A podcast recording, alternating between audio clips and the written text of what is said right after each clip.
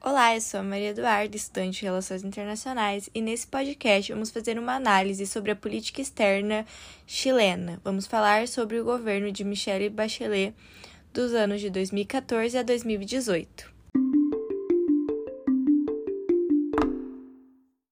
O segundo mandato de Michelle Bachelet pelo Partido Socialista do Chile ocorreu dentro do período que vai de 11 de março de 2014 a 11 de março de 2018.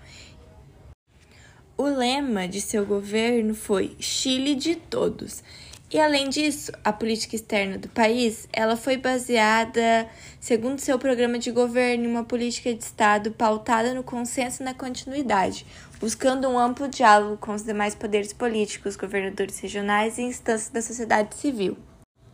E também almejando alcançar uma maior unidade regional, e para isso voltando-se para o fortalecimento da participação chilena nos demais diversos mecanismos de integração existentes na América Latina e principalmente na América do Sul, com a Unasul, CELAC, Mercosul, Aliança do Pacífico, entre outros.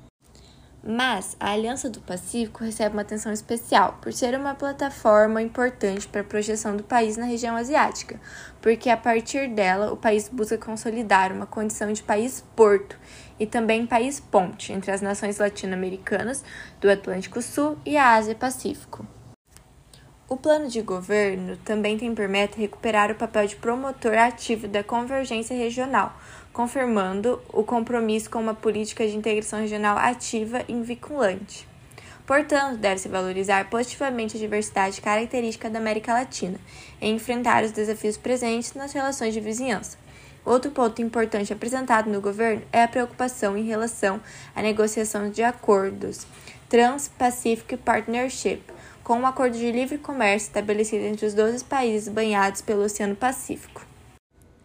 Entrando no assunto da União Europeia, o país ele buscará reforçar o diálogo político, econômico e de cooperação através de uma nova agenda focada na ciência, tecnologia, investigação e inovação para o desenvolvimento da competitividade internacional chilena, com a participação de pequenas e médias empresas, das universidades, Comissão Nacional de Investigação Científica e Tecnológica e a Agência de Cooperação Internacional.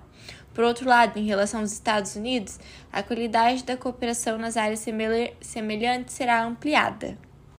O plano de governo ele segue falando sobre ser necessário também estabelecer uma nova diplomacia que requer uma chancelaria moderna, flexibilizada e capaz de responder aos desafios do século XXI, composta por pessoas especializadas e uma carreira de funcionários públicos assente na competência e no mérito, acompanhada de um desenho e visão estratégica que gere sistema internacional de política externa.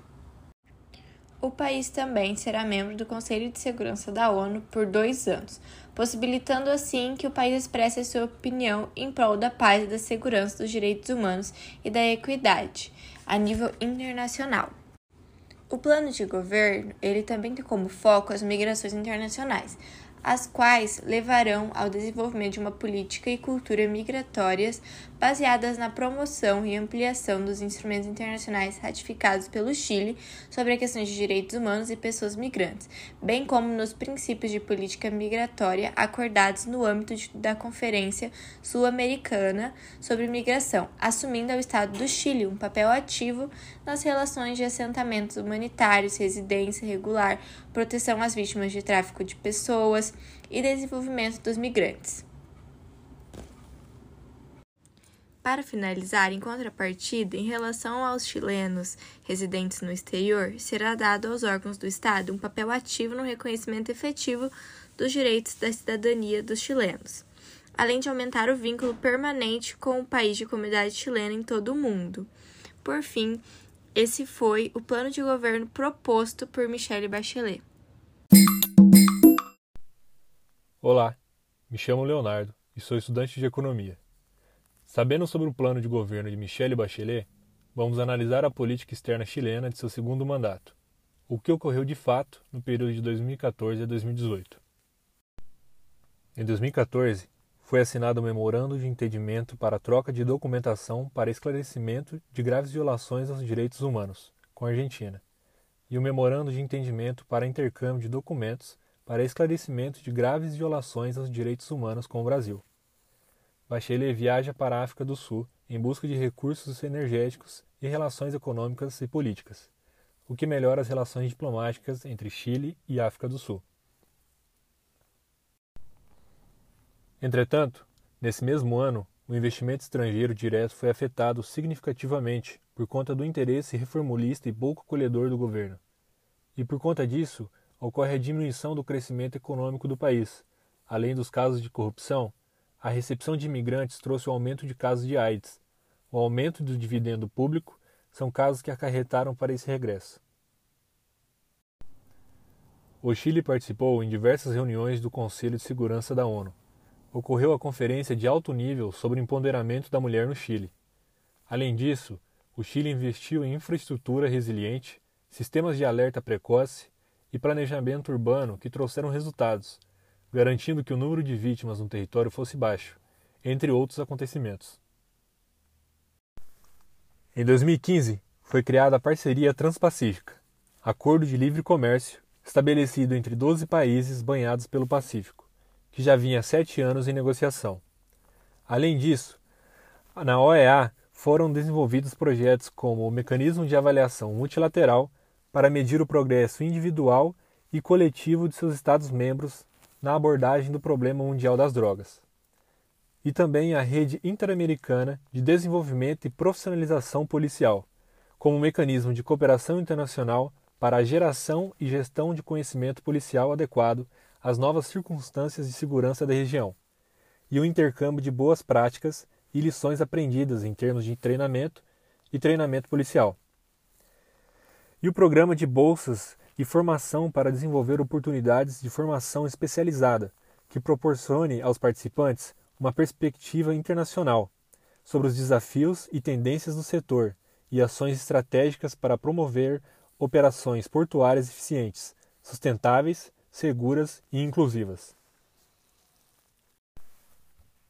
Em 2016, ocorre o um aumento da segurança marítima e proteção da infraestrutura marítima nas Américas e no Caribe, pela OEA para ajudar as autoridades dos Estados-membros da OEA a aplicar novas técnicas e estratégias para proteger sua infraestrutura e processos marítimos, melhorar suas capacidades de segurança marítima tanto nos níveis operacional e nacional, e aumentar o compartilhamento de informações e a cooperação entre todas as partes interessadas, públicas e privadas. Ocorre a discussão entre Bolívia e Chile em relação ao acesso ao Oceano Pacífico, e a decisão da ONU favorece a Bolívia sobre o acesso.